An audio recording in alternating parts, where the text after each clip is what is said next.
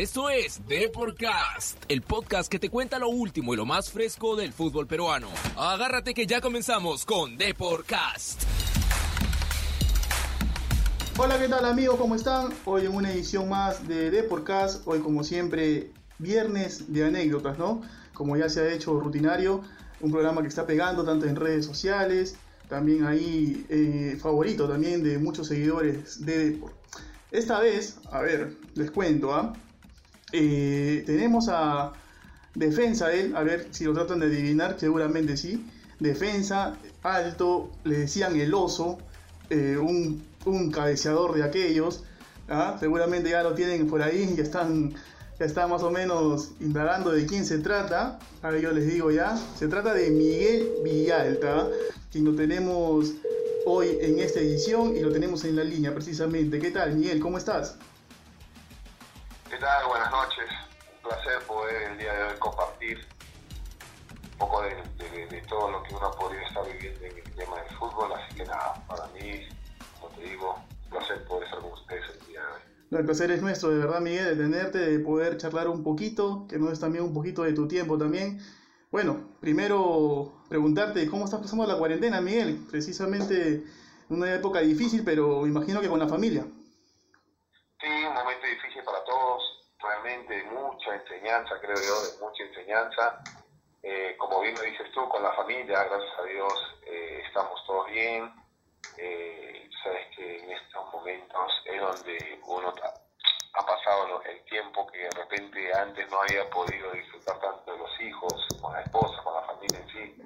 Así que nada, estoy tomándolo de esa manera, con los hijos, como te digo, ¿no? gracias a Dios, eh, todos bien, creciendo, conociéndonos eh, cada día más, ¿no? Claro que sí, Miguel. Eh, a ver, ya para ir eh, tomando un poquito de, como se dice, agarrando ritmo, Miguel, vamos a arrancar con esta entrevista. Eh, a ver, primero quiero saber, yo es una, una, curiosidad que tengo, tú naciste en el Cusco, ¿verdad, Miguel? No, no, no, yo nací en Lima, lo que pasa es que siempre... Porque mira, yo estaba revisando ahí tu, por ahí, revisando tu, tu historial, me veo Wikipedia, dice Cusco ahí.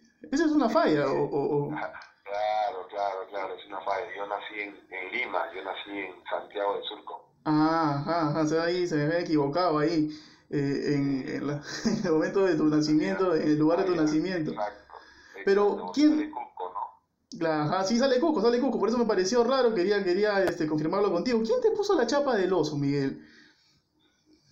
Mira, los chicos que estaban en ese momento de juveniles y subían a, a, a después me vengo a enterar, a jugar, alguna vez se los llamaban para que puedan estar en el primer equipo, ¿ok? Estaba ese, esa promoción de, de, de, de, chicos que luego después pasaron al, al, al primer equipo, estaba este Cristian Ramos, uh -huh. eh, mi gran amigo también, que, que en paz descanse, Espejo, Gianfranco. Gianfranco, claro. Mesarina, toda esa promoción. Mesarina. Había unos jugadores impresionantes. Nunca me enteré, yo me enteré después, ¿no? Porque bueno, ellos comentaron, ay, mira que el oso, se comentaron oso, oso, oso. Fue oso, oso, oso. Obviamente también por otro lado, porque siempre me gustaba a mí descansar, ¿ok? Después de ah, yeah. por eso también me gustaba descansar. Esas, esas fiestas para mí eran intocables, entonces también ahí surgió. Así que ahí comenzó el apelativo de oso y bueno, y quedé con eso, ¿no? ¿Siempre, siempre centrales de niño Miguel o, o, probaste en otra posición? Sí, primero jugaba de, de, de, volante central y luego ya cuando llegué a Cienciano del Cusco, Carnaval del Jurado, me puse en esa posición, ¿no? Y, y no, te, no, no, te complicó para nada, ¿no? Porque, bueno, tu estatura te, te permitía jugar con, con, sí, con, con gran calidad en esa zona, ¿no?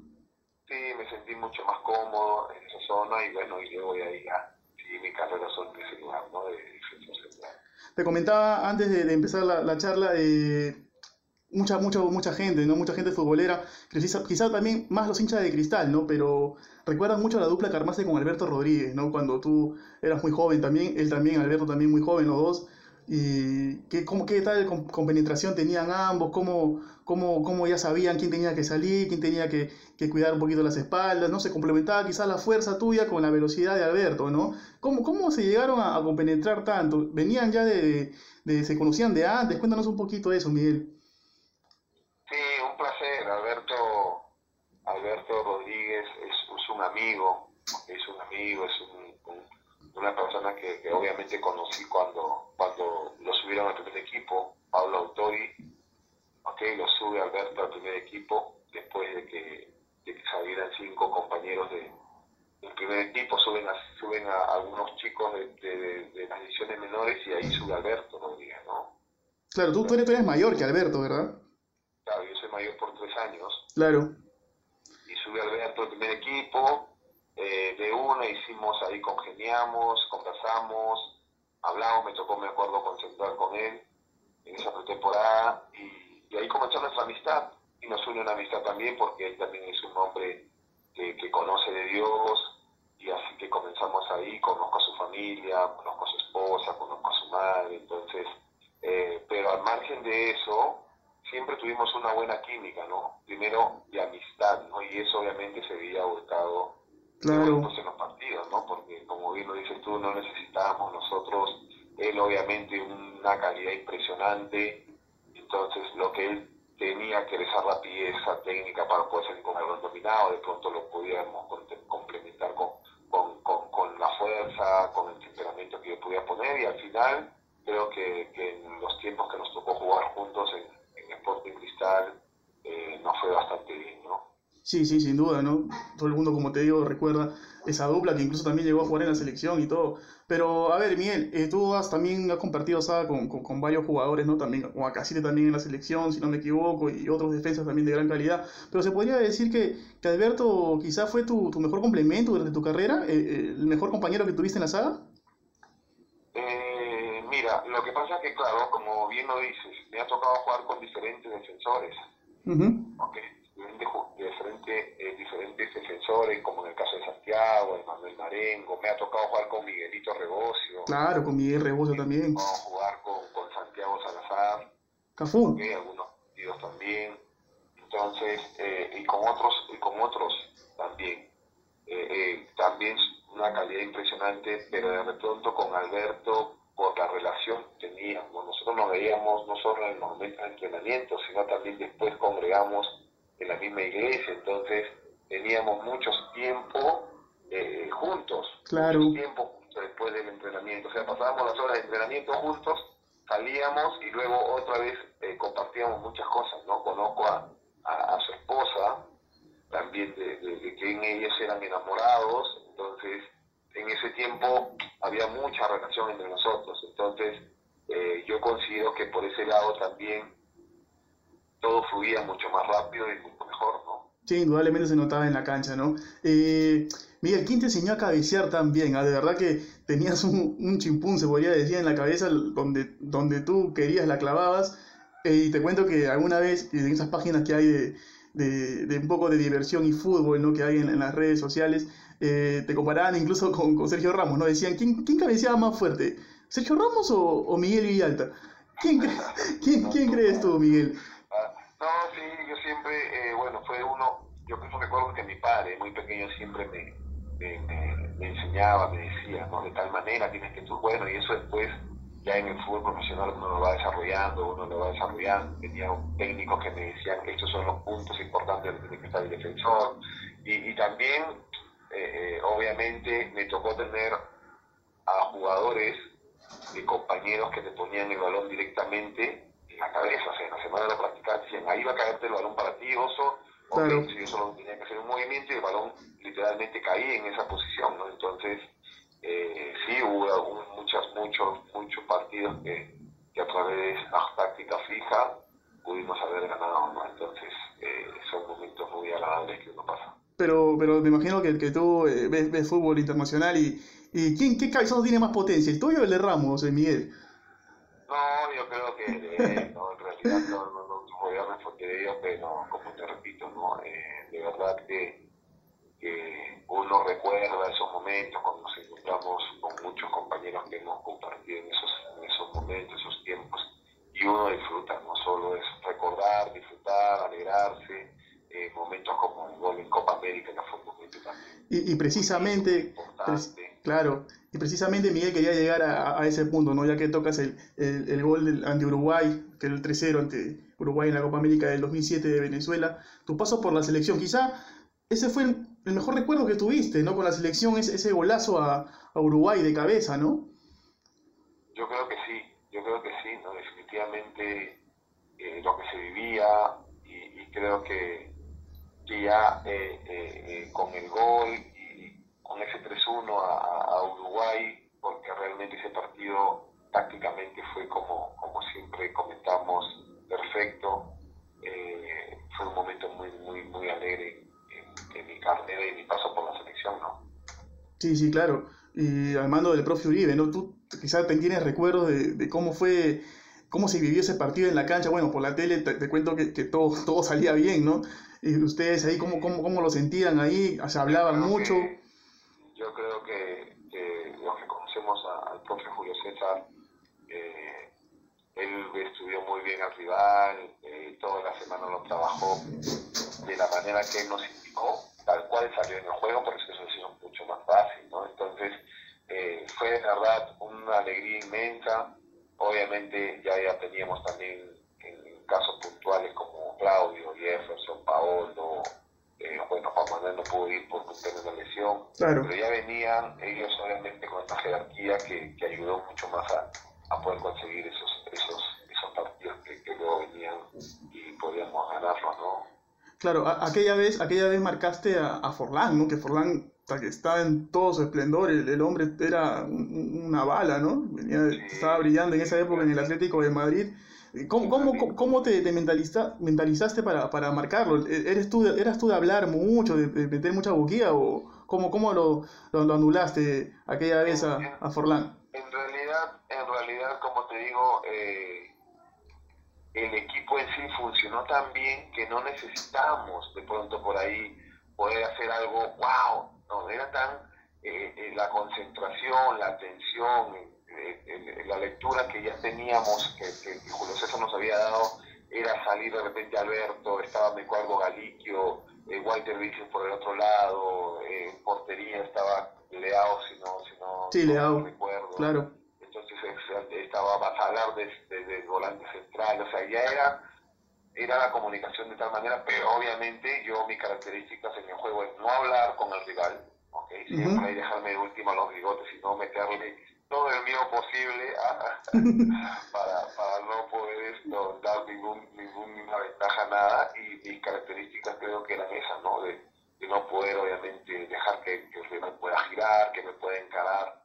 Pero... A mí, todos, todos sabemos que, que, que, los uruguayos son, son calentones, ¿no? En algún momento ahí Forlante te la dejó o te dijo algo. No, no, no, porque en realidad sí se conoce, sabemos cómo es el, el, el, temperamento del uruguayo, pero en este caso, cuando me ha tocado jugar con Uruguay, no ha pasado de repente de, de una jugada dividida, fuerte, sin ninguna mala intención, pero después de eso más no, no, no, no he tenido ningún cosa. ¿Se puede decir, Miguel, que ese fue el gol más importante de tu carrera, el gol ante Uruguay en la Copa América?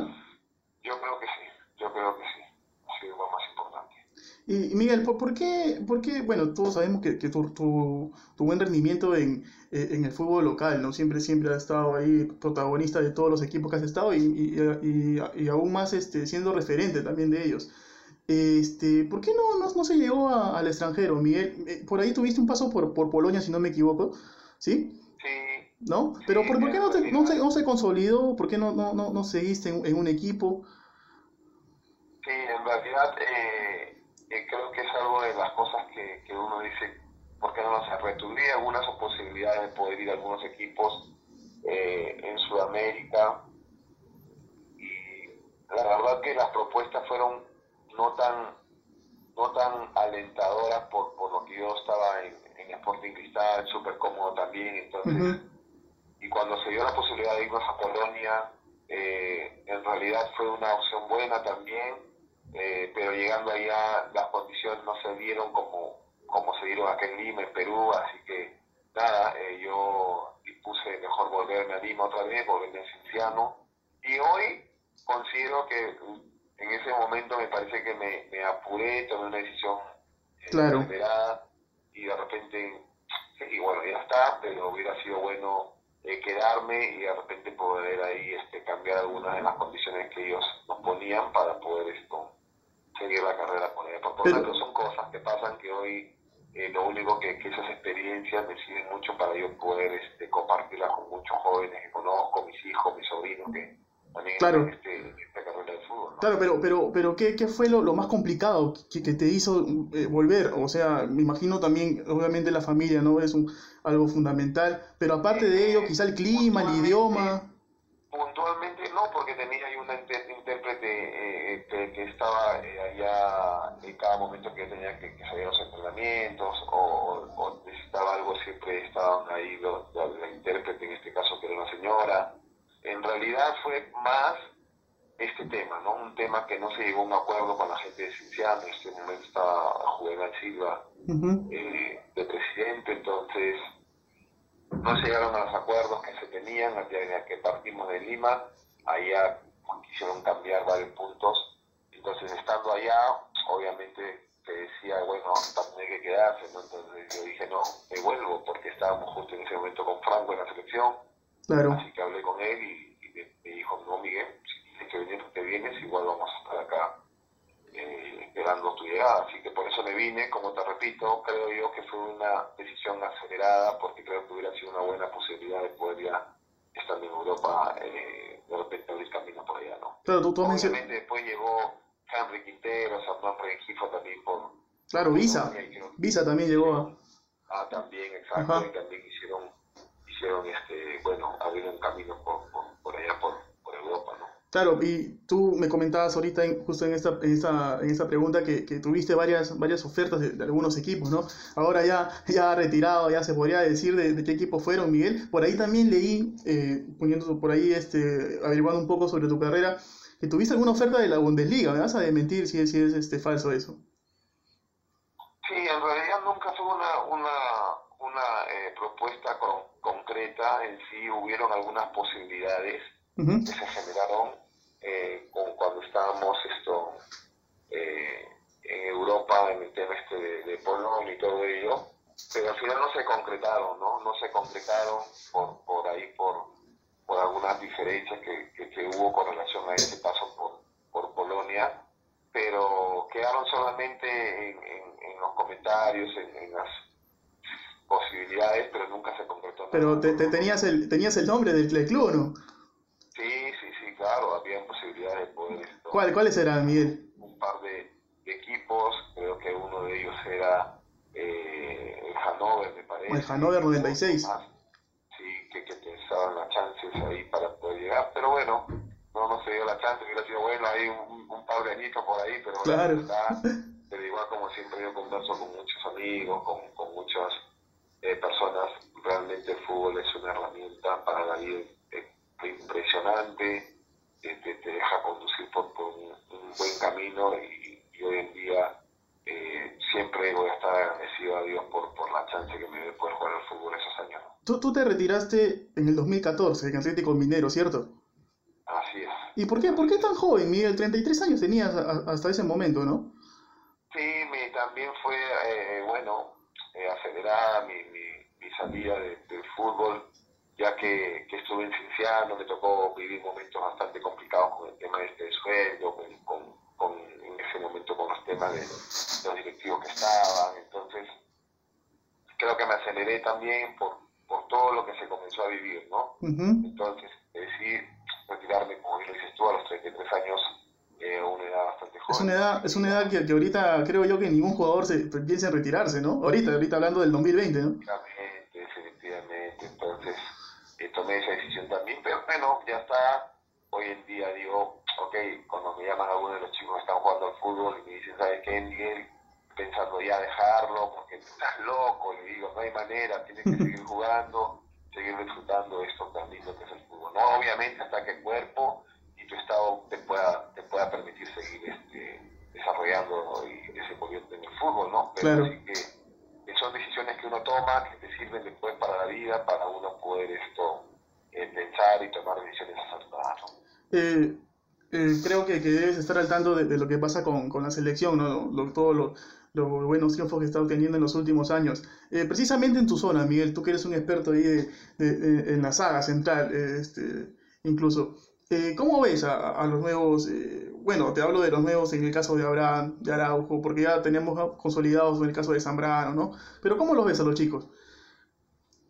De verdad que, que tanto Abraham, Araujo, bueno, Abraham lo conozco de, de, del club, eh, perfil, tanto de él como, como Araujo también, ese perfil, sobrios, okay, chicos profesionales, chicos que, que, están siempre en una línea, ¿no? Entonces yo creo que, que eso eh, nos, nos, nos marca y nos llena de tranquilidad porque tenemos jugadores todavía para que puedan eh, desarrollarse en esa zona que es tan importante. ¿no? Obviamente en el caso de Zambrano también, que, que sabemos que es un jugador ya con, con mucho más experiencias, y lo digo yo ahora, no porque tengo una relación amical con él, claro. pero no descartemos a Berto, ¿ah? no lo descartemos porque ese compadre, ¿ah? por ahí se juega un torneo ahí parejito, que necesita tampoco hacer un torneo, que siga jugando ahí puede ser también de pronto una buena una buena chance para, para en este caso el comando técnico, ¿no? Sí, qué, qué, qué manera de recuperarse rápido tiene, tiene Alberto, ¿no? Parece, parece que fue, no fue humano, de verdad, no necesita ni jugar dando partidos para llegar a, a su mejor nivel, ¿no? Y era, era, así desde chico también. Y ahí, y ahí, ahí te comento algunas anécdotas, ¿no? Porque hay gente que conoce realmente la relación que tengo con, con Alberto y algunos eh, querían darlo como descartado, ¿no? Para el Mundial, y yo me reía y le decía, es que ustedes realmente no lo conocen y saben lo que él es. No, ya no creo que llegue. Y va a llegar, le digo. O sea, él va a estar y va a llegar, ¿no? Y pudimos verlo ahí y, y, y desarrollarse y jugar, ¿no? Una lástima que a veces las lecciones le han por ahí jugado una mala pasada en momentos importantes, porque creo que tranquilamente ha podido él también estar en, en algún equipo top a nivel mundial, ¿no? Sí, claro, sin duda, sin duda. Y, y del torneo, del torneo local, eh, eh, Miguel, ¿quién crees tú que, que, que, puede ahí colarse ahí en el universo del profe Gareca? Quizá por ahí tienes un nombre, tú, tú que, que, me refiero a, a, centrales, ¿no? Sí, sí, claro. Eh, mira, en realidad... ¿Quién te gusta un poquito? En realidad he visto, me gustaba, me gustó, bueno, me gustaba, no, me, me gustó mucho, eh, eh, hay este, este, este chico que, que juega en Alianza, que jugaba de central es 6, pero jugaba de central también muchos partidos. ¿Fuentes? Tiene gol Fuentes, sí, también me, me, me, me gustaba su, su, su transformación en, en, en, el juego. Uh -huh. ¿Ok? Eh, también en Melgar me parece que también había un joven. Ah, Paolo Fuentes. Lo venía, lo venía siguiendo. ¿Puede ser Paolo Fuentes, el central? Sí, encantolado también, también encantolado, sí. Así que hay, hay muchos, ahorita no, no tengo mucho, 100 días que nos han permitido estar en casa me ha, ah, nos han sacado de todo eso, pero pero hay chicos que, que realmente vienen con mucha con mucha potencia, hemos visto chicos también en la, en la sub-23, eh, con, con, mucho, con mucha performance para, para poder esto, buscando esa, esa, esa, esa situación de poder estar en un equipo importante y en la selección.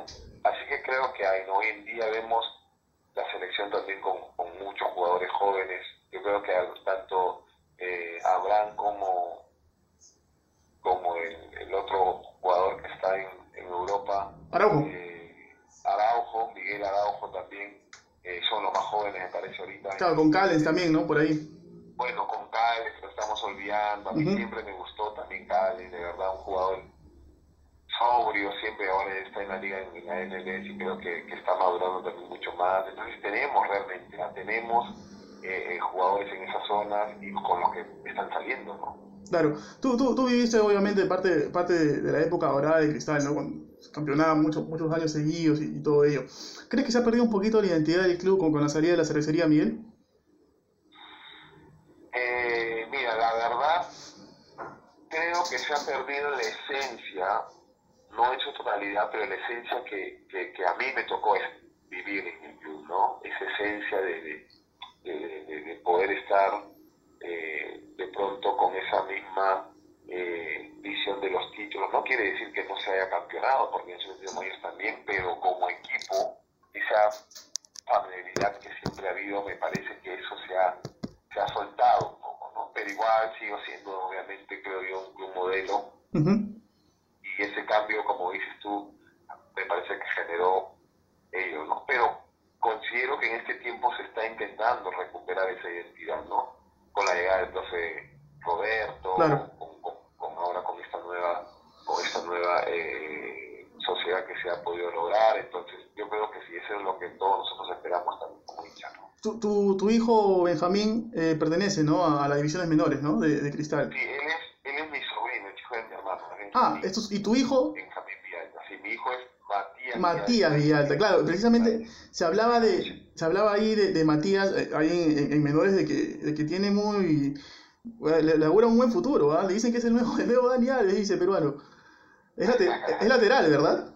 Sí, sí, sí, sí, ahí está él, hasta ahí haciéndose su, sus procesos, sus etapas, así que siempre yo eh, le, lo aconsejo, le, digo siempre que siga disfrutando del juego, que, que, que pueda siempre darse íntegro para poder él sentirse bien consigo mismo. Está en su proceso, esperemos que, que pueda lograr sus, sus objetivos. ¿El, qué, edad tiene, qué edad tiene ahora, eh, Matías? Él tiene ya 16 años. Y se, se, te, se, te, corrió a, la derecha, Miguel, no quiso ser central. No, no, no, ahí está él, está ahí disfrutando. Eh, ha estado también jugando de extremo, y está jugando de lateral, de carrilero, me comenta que en algún momento se ha podido también ponerlo de central. Así que le digo, ahí está probando ahí sus, sus posiciones y donde se sienta cómodo, obviamente tiene que, desarrollarse. ¿no? El, el, mejor técnico que tuviste, Miguel, ya para, para ir cerrando la, la charla. No, definitivamente he tenido, siempre comento esto también, he tenido el privilegio de tener muy buenos técnicos, muy buenos técnicos a nivel, no sé, nacional, por decirte, eh, Wilmar Valencia, Julio César Uribe, eh, el Ciego Blitas, eh, cada uno con su particularidad, pero todos dejando siempre una enseñanza, o que Franco Enrique, Navarro también lo he tenido de técnico, entonces este, a Medardo Arce, que en paz descanse también lo he tenido, mi profe, técnico, ok, pero obviamente sin duda yo creo que por el momento y lo que me tocó pasar como futbolista y, mis mejores momentos, creo que, que, con Paula Autori ha sido donde yo me pude desarrollar de la manera, eh, la mejor manera ¿no? de mi carrera, creo yo. Y, y ya eh, siempre por ahí eh, se habla, Miguel, en, el mundo del periodista, del futbolista, y siempre hablan de ti como, como una persona tranquila, que, que, que no iba a fiestas, que, no tomaba, que, dormía sus ocho horas completitas. Nunca, nunca te, alguna este, exabruto en tu carrera, ¿no, Miguel? Siempre vi bien tranquilo, manteniendo la línea, ¿no? Sí, gracias a Dios siempre me he podido esto manejar, ¿ok? Manejar de una manera correcta, de una manera eh, profesional. Obviamente cuando uno entiende ya eh, para qué uno está y todo ello, eh, como tiene que ser, no tiene que ser eso normal, creo yo, hoy en día, eh, eh, los que estamos o los que están en, este, en esta carrera como, como futbolista, en esta profesión, ¿no? Porque lo dice lo que es profesional en su carrera. Así que, que, gracias a Dios, como te digo, me he podido manejar en esa línea y, eso también obviamente me pone, me pone muy contento. ¿Y, qué, qué, qué, te hace, qué te, qué te hace, qué, te, cómo, qué sientes tú cuando cuando quizá ves algunos problemitas ahí extradeportivos, ¿no? De los chicos de, Alianza, de Deza, por ahí, de, del otro chico, este, Gómez. ¿Cómo, cómo te sientes tú? Que... Son situaciones que, que, que, pasan. En realidad tengo el, honor de haberlos conocido ellos personalmente. Tremendos jugadores, porque tanto Deza y este nombre que me acaba de nombrar. Alexi Gómez. Eh, también lo hemos podido ver. Pero eso es algo que, que, que que viene de más atrás, ¿no? Es un tema también familiar, es un tema de, la idiosincrasia, de su entorno, que, que, espero y creo yo que en estos tiempos están intentando ayudarlo, no solo a ellos por nombrarlo, sino muchos más, para que puedan entender realmente de lo que de los que principios que uno tiene que tener para, para seguir esta carrera cosa, ¿no? Ahora, ya, ya, para cerrar ahora sí, Miguel, ¿a qué se dedica el Oso Vidal? ¿En qué estás enfocado ahora? ¿Cuáles son los proyectos? ¿Nos puedes contar un poquito? Sí, bueno, yo estoy ahora trabajando en el colegio, en un club también, de técnico, estoy dirigiendo en menores, así que, es un lugar también donde estoy disfrutando, donde estoy muy, muy, muy contento, muy cómodo, así que, espero seguir creciendo, obviamente no tengo la expectativa de decir, wow, quiero ya mañana agarrar un equipo de, en el fútbol profesional, por el momento no, estoy me, llama más el tema de la formación, el tema de, de, poder este, ayudar a los chicos a poder llegar de una manera eh, óptima cumplir su sueño de jugar al fútbol profesional, ¿no? pero me veo mucho más en el tema formativo. Listo, Miguel, de verdad ha sido un placer tenerte. Eh, siempre acá eh, hemos siempre acá charlamos ¿no? con, exfutbolistas, como, decimos, y nos cuentan sus anécdotas. Ha sido de verdad un placer como te vuelvo a repetir. Y bueno, te, invito por favor que mandes un saludo a todos los seguidores de Depor. contento, como te digo, feliz de poder haber